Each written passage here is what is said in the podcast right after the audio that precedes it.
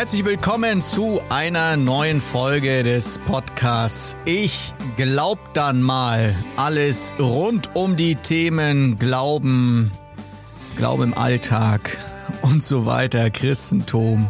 Ja, und heute habe ich wieder ein spannendes Thema, nämlich hört Gott uns eigentlich gerne singen? Ähm, ja, ich muss deswegen so lachen, weil ich dann natürlich immer denke, so ja, äh, wahrscheinlich hört er uns schon gerne singen. Die Frage ist, hört er mich gern singen? Weiß ich nicht, kann ich mir nicht so richtig vorstellen. Ähm, ich möchte euch das jetzt auch nicht antun, ja, dass ich euch das jetzt äh, vormache. Aber ich habe mal ein bisschen in die Bibel geschaut. Was sagt denn die Bibel überhaupt über Gesang, über Singen und so weiter? und habe mir da so ein paar Gedanken zu diesem Thema gemacht und ähm, ja, und möchte euch gerne daran teilhaben lassen. So, als erstes habe ich eine, also wenn man ganz an den Anfang geht der Bibel, da steht natürlich auch von Anfang an immer was drin über, über Gesang, über Singen und so weiter.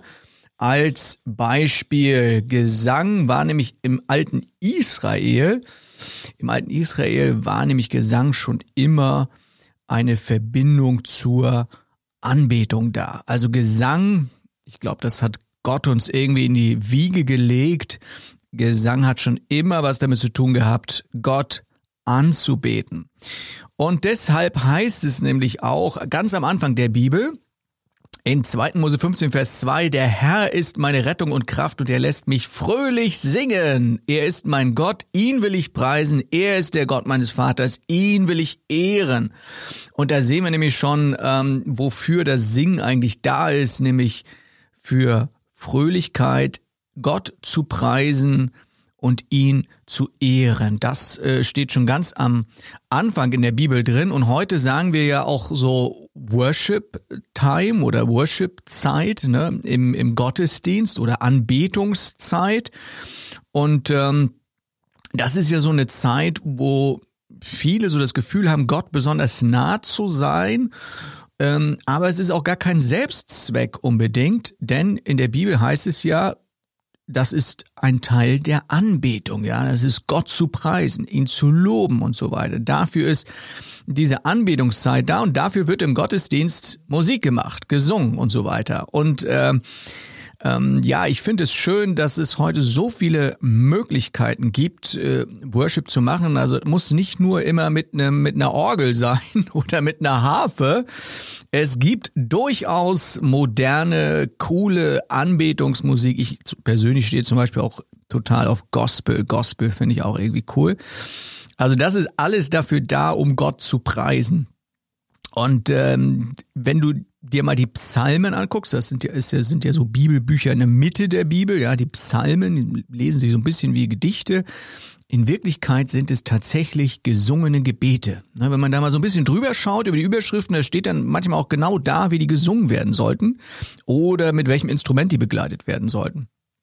Und ich hatte in der Vorbereitung hatte ich so ein bisschen im Internet so ein bisschen geguckt zum Thema Singen und da habe ich so einen Spruch gefunden, der hieß, wer singt, betet doppelt. Wer singt, betet doppelt. Und das ist, äh, ist ja wirklich so. Also Anbetungszeit ist eine Zeit, wo wir beten, wo wir singen im Gottesdienst und, und wenn du singst und ja, also im Prinzip machst du es doppelt. Du, wer singt, betet doppelt. Und ja, also das ist so der erste Punkt, den ich gefunden habe, so Gott die Ehre zu geben. Dafür ist es da. Dann habe ich ähm, auch natürlich äh, ganz viele Hinweise darauf gefunden in der Bibel, dass es immer so ein bisschen was zu tun hatte, auch mit Freude. Ja, also so ein Zeichen der Freude. Gesang ist ein Zeichen der Freude. Äh, also zumindest für den, der singt. Und ähm, also hier zum Beispiel ein Text in Nehemia 12, Vers 27, da steht, zur Einweihung der Stadtmauer wollten wir ein großes Fest feiern. Dazu ließen wir die Leviten aus dem ganzen Land nach Jerusalem kommen. Sie sollten Loblieder singen und auf Zimbeln, Hafen und Lauten spielen. Also großes Fest, große Freude. Ja, also bei besonderen Anlässen da kann man schon mal singen, da kann man schon mal jubeln.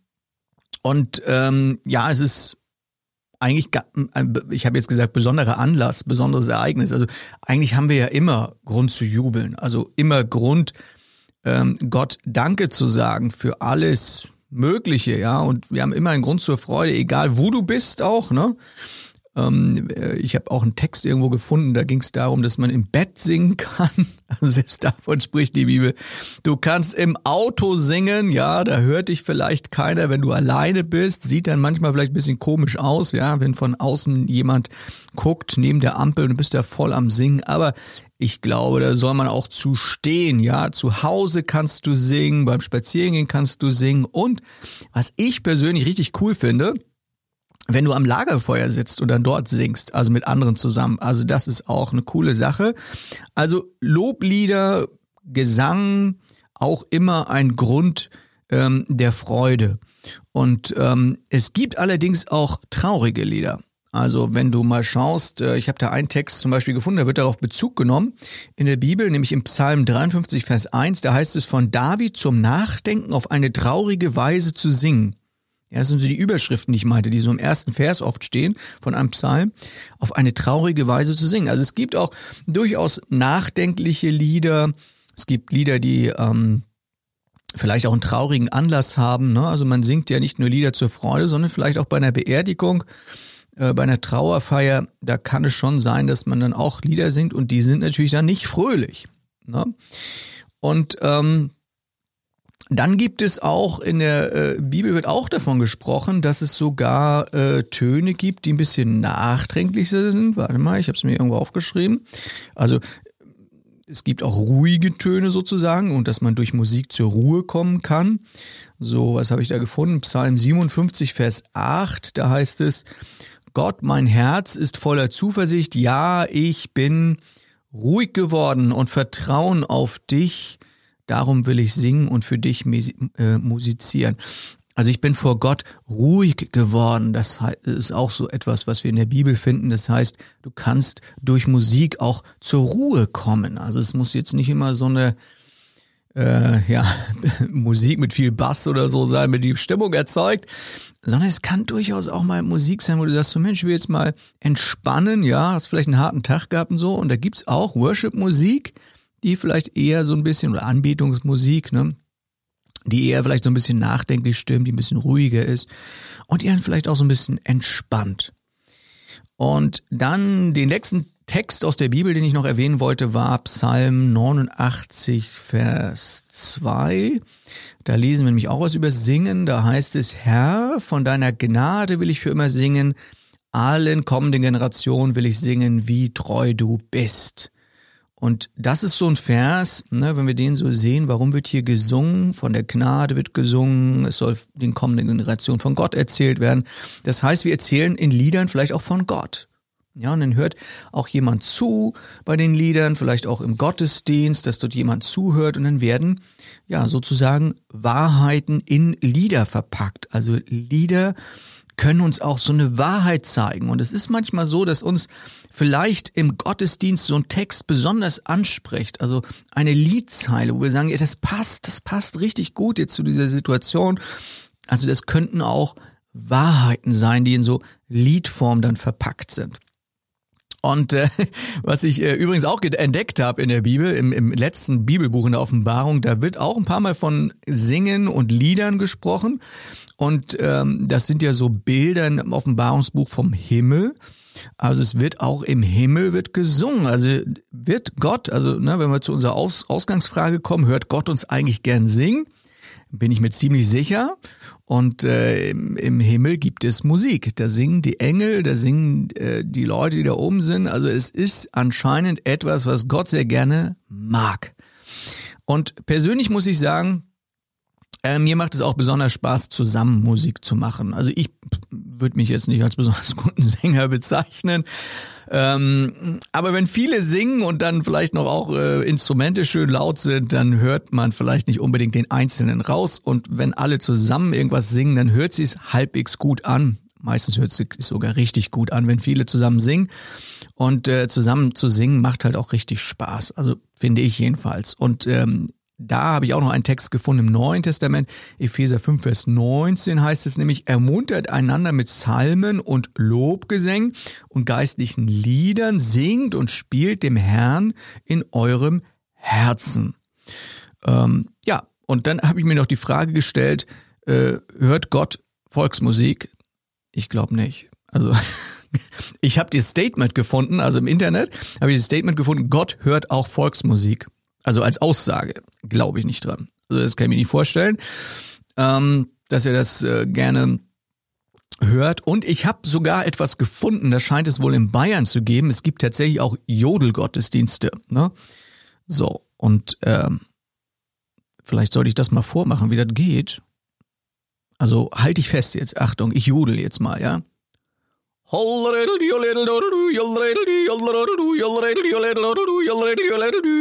Okay. Ähm, ja.